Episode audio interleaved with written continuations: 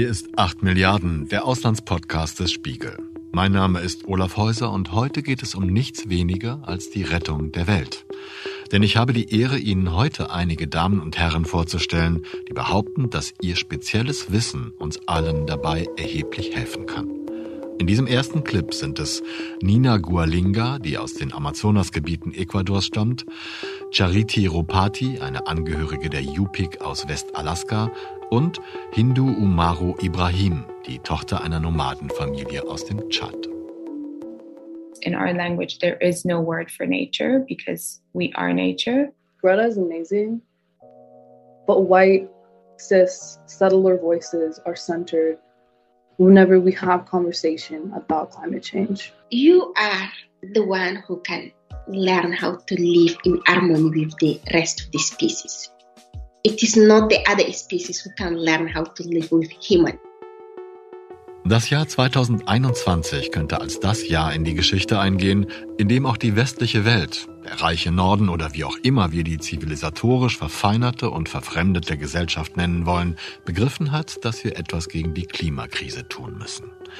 Es muss sich allerdings erst noch zeigen, ob wir auch die richtigen Schlüsse daraus ziehen und damit beginnen, den ganzen Planeten zu schützen.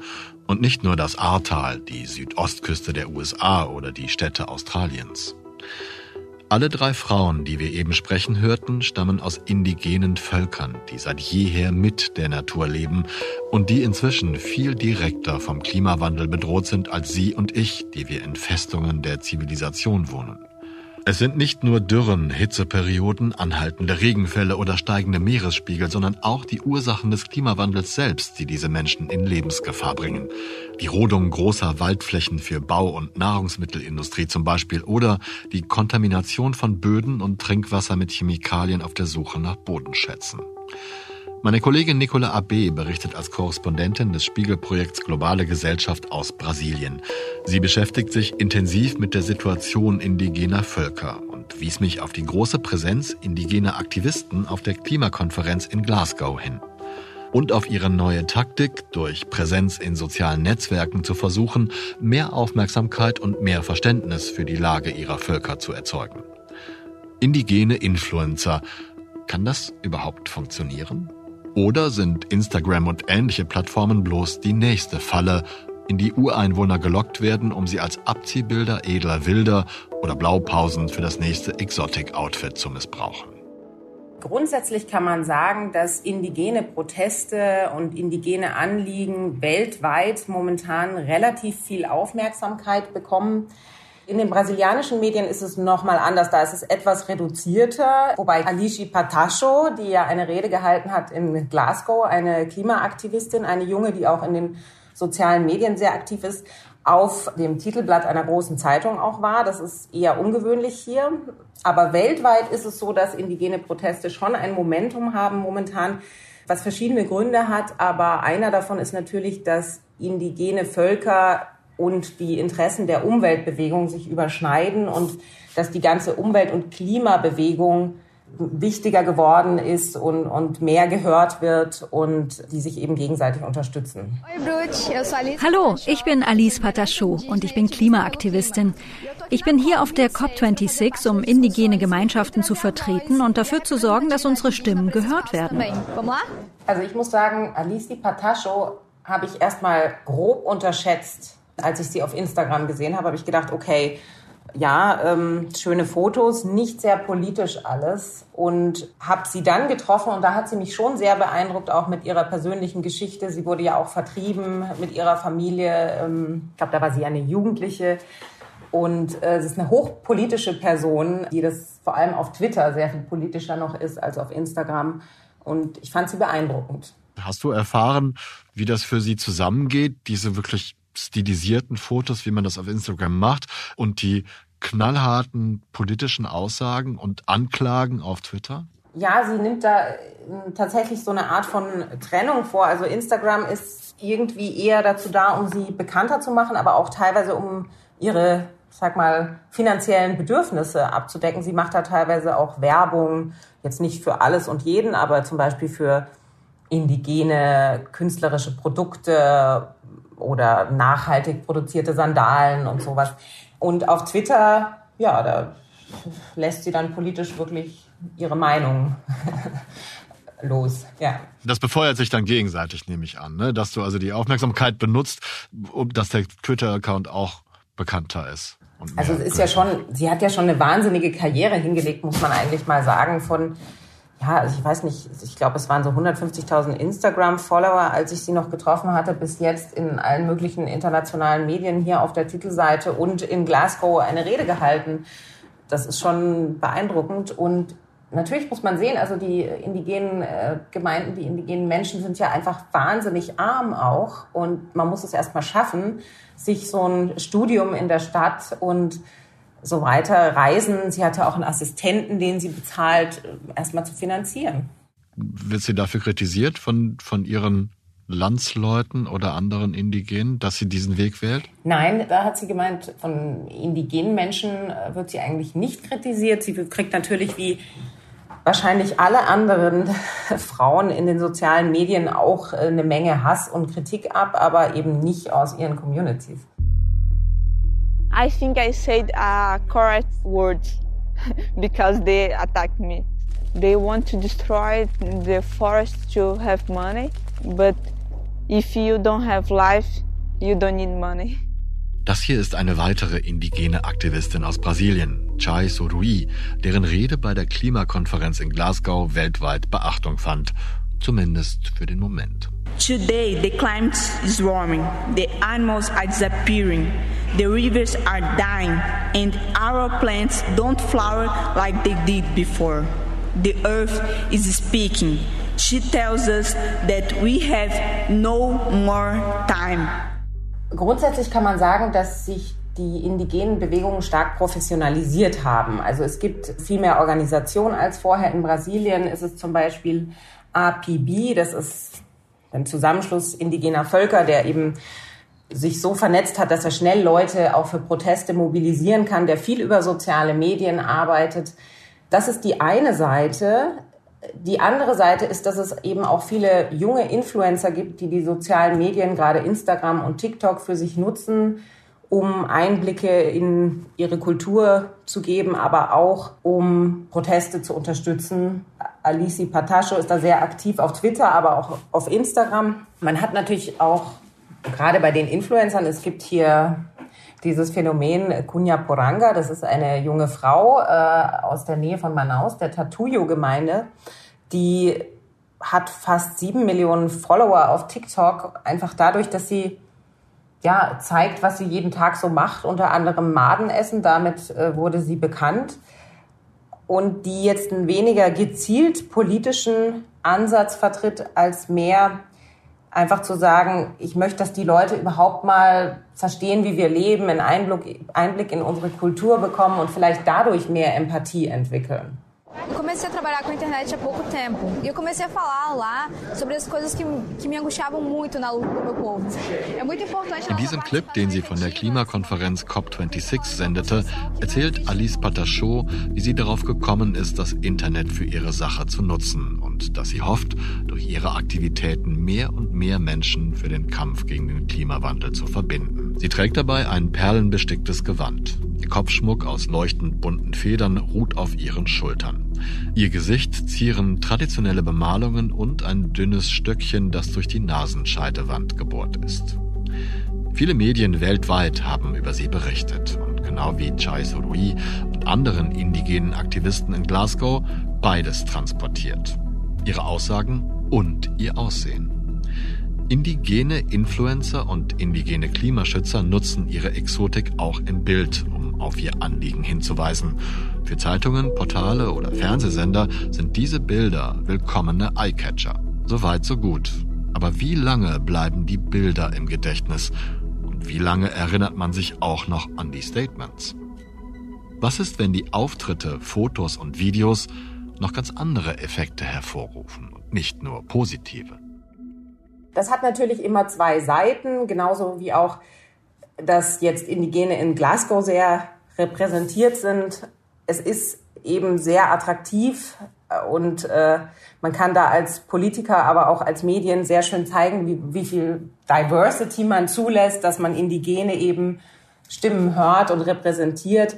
Was allerdings natürlich noch nicht heißt, dass deren Anliegen auch wirklich ernst genommen werden und dass wirklich Veränderungen passieren. Also man sieht es ja daran, zum einen gibt es diese vielen Proteste und gibt es diese Aufmerksamkeit und zum anderen ist die Situation der indigenen Völker in Brasilien eben so, so schwierig im Moment. Ich finde es spannend, dass du das so herausstellst, dass das ein zweischneidiges Schwert ist, die Aktivität auf Social Media und auf Plattformen wie Instagram. Wie groß ist die Gefahr deiner Meinung nach, dass die, du hast es gerade schon angedeutet, dass indigene Menschen, die ein wirkliches Anliegen haben und wirklich etwas verbessern wollen, als als Abziehbilder missbraucht werden, um die Sache ein bisschen farbenfroher zu gestalten. Und wenn der Gipfel in Glasgow vorbei ist, dann kümmert sich wieder keiner drum. Ja, also ich glaube, man kann nicht bestreiten, dass soziale Medien eben auch für die Organisation und Mobilisierung eine große, wichtige Rolle spielen. Aber es gibt trotzdem, und da habe ich eben auch mit einer Professorin aus den USA gesprochen, die auch selbst indigene Wurzeln hat, Pacha Faudre, die sieht das schon ein bisschen kritisch. Sie sagt eben, also die, die gerade bei so ähm, bildbasierten Apps wie Instagram oder TikTok ist natürlich so, da spielt die Exotik, die Schönheit, das Anderssein eine große Rolle. Und das birgt eine gewisse Gefahr, dass man eben Stereotype wieder bestärkt oder eben auch diese etwas romantisierte Vorstellung vom, vom noblen oder edlen Wilden so, so ein bisschen übertrieben darstellt. Und die Frage ist, also inwieweit repräsentiert das dann auch wirklich das, das Leben dieser Communities und deren Probleme. Man muss ja auch bedenken, dass diese indigenen Influencer tatsächlich meistens in Städten schon leben, während die indigenen Communities im Amazonas haben oft auch gar keinen Internetanschluss oder überhaupt eine sehr, sehr schlechte Infrastruktur vor Ort. I guess my point would be, and I don't know whether it's true, it's just something I think about, is that the ways that social media has allowed indigenous people to become more visible in these, in certain ways, it may reduce the pressure on governments to address their other concerns because they say, but look, you know, we're being inclusive. Look how visible indigenous people are. Look how much they're part of the nation. Kann man irgendworan erkennen, dass die Aufmerksamkeit für die Problematik indigener Völker zugenommen hat? seit es Aktivitäten auch auf modernen sozialen Medien gibt? Man kann schon, ohne dass man das jetzt genau untersucht hat, aber vom Eindruck her zumindest sagen, dass deren Stimmen jetzt eher gehört werden, dass sie also Teil des öffentlichen Diskurses sind. Und sicherlich spielen dabei auch Einzelpersonen eine Rolle, die dokumentieren, was passiert. Also man muss ja zum Beispiel sagen, dass leider indigene Anführer auch äh, ständig ermordet werden, also Hunderte in den letzten Jahren, vor allem in Lateinamerika, aber also auch in Afrika und Asien, weil sie einfach ja äh, kommerziellen mächtigen Interessen im Wege stehen und das ist auch was, was wahrscheinlich immer passiert ist, aber was jetzt schon deutlich bekannter ist. How many death threats have you had this week? A lot of. I I, I can uh, say a number because I don't know it's a lot of messages. Mehr als 1000 Klimaschützer und Verteidiger von Landrechten sind seit dem Paris-Abkommen ermordet worden, hast du gerade gesagt. Und allein im vergangenen Jahr waren es 227. Kannst du mir ein bisschen was genaueres erzählen über die Gründe, warum es so viele Morde auf diesem Gebiet gibt? Ja, also das sind natürlich nicht alles indigene Anführer, aber viele davon. Und äh, etwa die Hälfte, glaube ich, habe ich gelesen. Ne? Und also viele davon sind eben indigene Anführer. Die Länder, in denen die Lage wirklich sehr schlimm ist, ist sind Kolumbien, Honduras, aber durchaus auch Brasilien.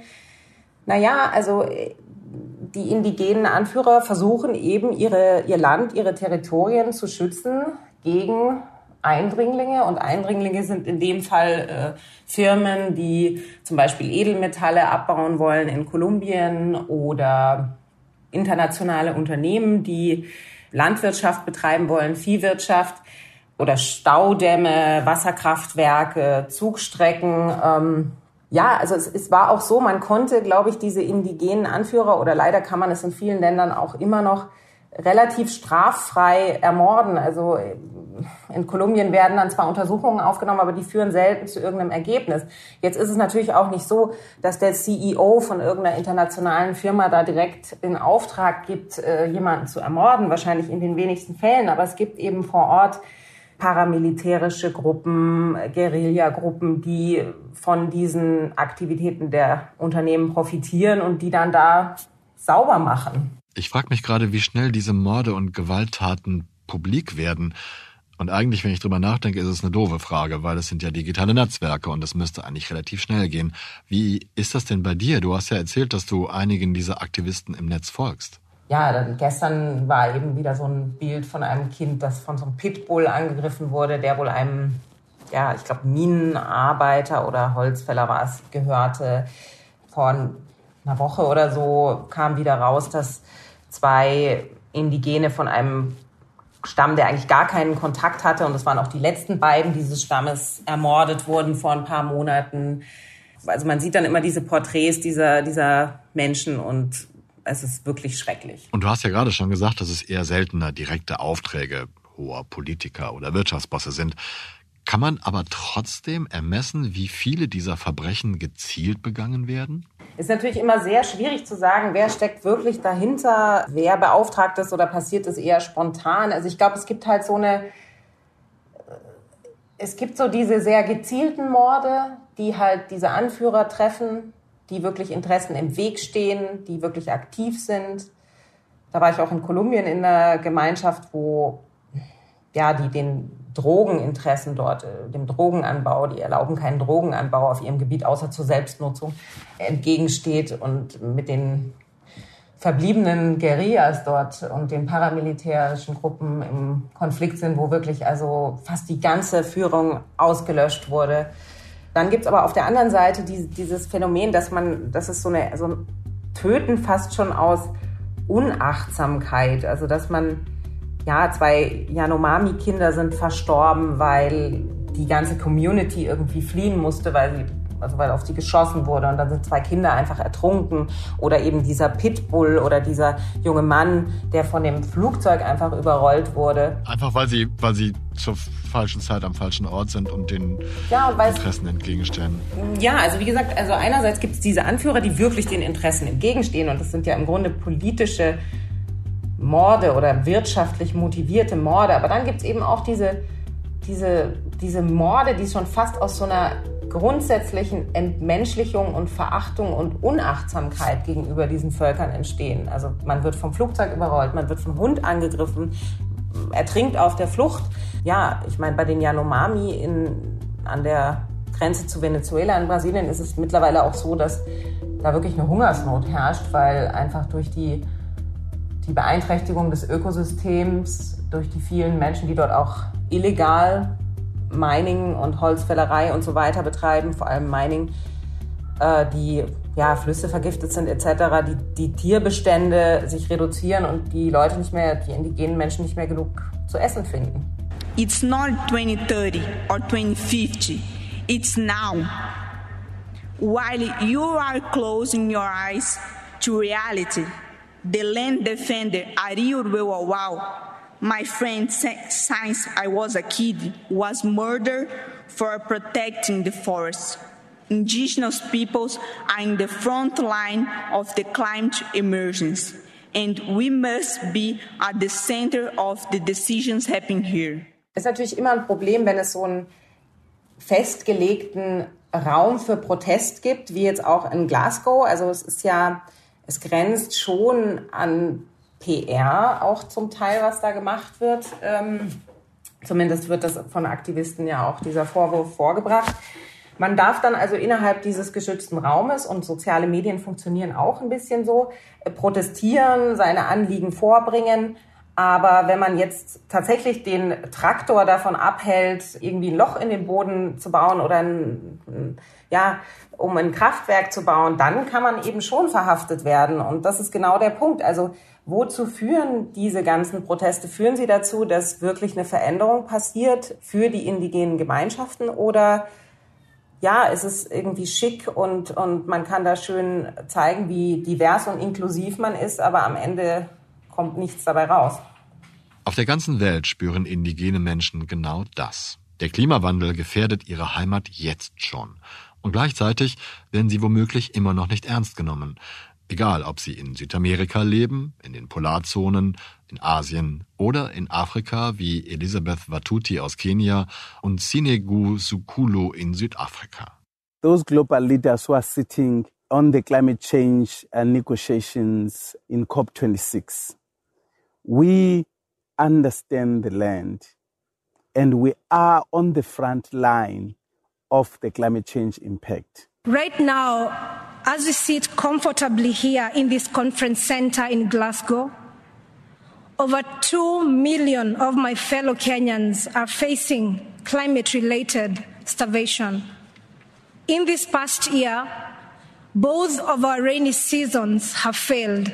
Ich glaube, es in Wahrheit ja, ähm, geht es eben genau darum zu schauen, dass es nicht so kommt, also dass nicht die Anliegen indigener Gruppen dann einfach nach Glasgow wieder vergessen werden. Und ich glaube, dass da solche politischen Aktionen wie die Beschwerde vor dem Internationalen Strafgerichtshof und so da schon wirklich wichtige Punkte sind oder auch zum Beispiel, es ist ein etwas anderes Thema, aber ähm, in Mexiko gibt es Bestrebungen, da ist auch das Kulturministerium involviert, sich gegen Sarah zu wehren, die Modekette, da Sarah einfach indigene ja, Designs kopiert. Also es gibt auf vielen Ebenen äh, politische Aktionen, die schon wichtig sind und wo man schon hoffen kann, dass es Veränderungen gibt, die aber natürlich ja auch versanden können oder sogar nach hinten losgehen. Ich finde, das ist ein spannender Punkt und da stellt sich gleich die Frage, wie man sich dagegen wehren kann. Oder kann man das überhaupt? Ja, also es ist ein, ist ein spannender Punkt und es ist auch ein schwieriger Punkt, denn natürlich gibt es grundsätzlich immer die Frage, wo hört die Kunst des einen Künstlers auf und wo beginnt die des nächsten Künstlers. Also diese ganzen Urhebergeschichten sind jetzt grundsätzlich ähm, schwieriges Thema, aber um sozusagen darauf aufmerksam zu machen, dass man hier was übernimmt, ohne dass die, die eigentlichen Urheber, die indigenen Künstler in irgendeiner Weise profitieren. Das ist schon erstmal positiv zu sehen. Es besteht die Gefahr natürlich, dass solche Firmen wie Sarah dann, wenn es jetzt so eine Rüge gibt durch ein Kulturministerium oder auch vielleicht mal eine Gerichtsentscheidung, eben erst recht wissen, wie sie in Zukunft dann vorgehen. Also dann bereut man das kurz, sagt, oh, das tut mir leid, das kommt nicht mehr vor, aber in Wahrheit ist man beim nächsten Mal dann einfach besser gerüstet, weil man jetzt schon weiß, wie man da juristisch durchkommt, etc.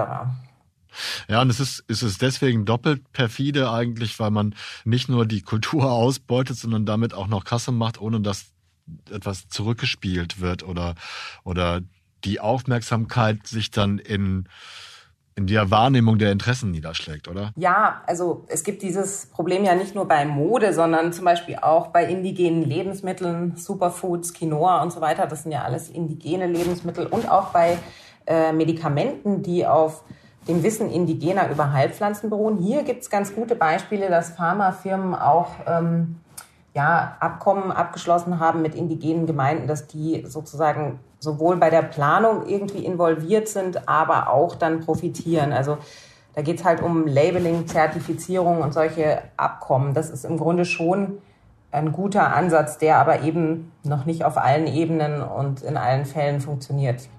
Indigenous peoples have done more than any government in the world in the fight against climate change. We're keeping fossil fuels in the ground and stopping fossil fuel expansion.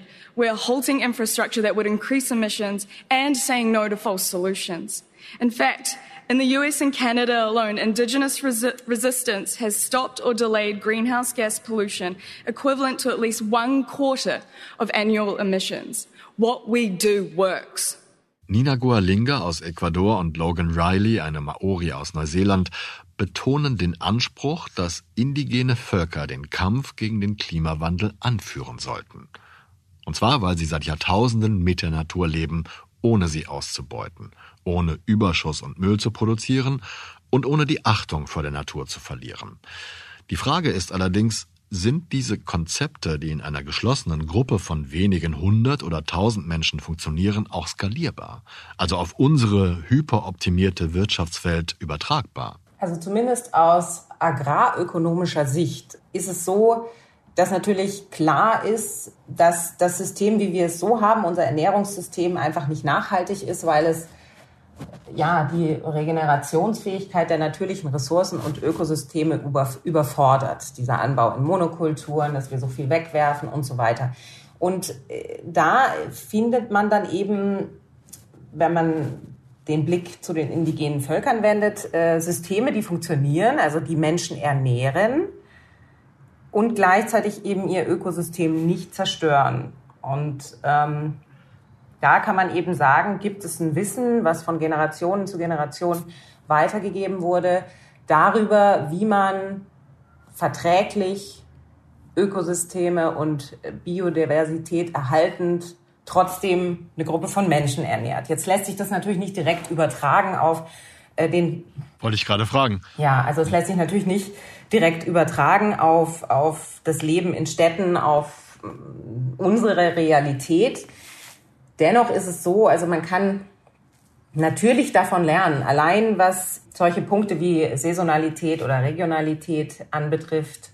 Ja, also dann natürlich klar das ganze Thema Müllvermeidung, dass man nur so wenig oder so viel einkauft, wie man wirklich benötigt, dass man vielleicht auch Essen teilt, bevor es verfällt. Solche Systeme würden sich dann an indigenen Ansätzen orientieren, aber auch die Diversifizierung der Lebensmittel überhaupt. Also es ist ja so, dass unsere Lebensmittel zum großen Teil auf ja, drei, vier wichtigen Nutzpflanzen beruhen und die dann oft in schädlichen Monokulturen angebaut werden. Und da könnte man wesentlich diverser werden wieder. We see indigenous peoples make up such a small portion of the population of the entire world. but protect over 80% of the world's biodiversity. That's significant.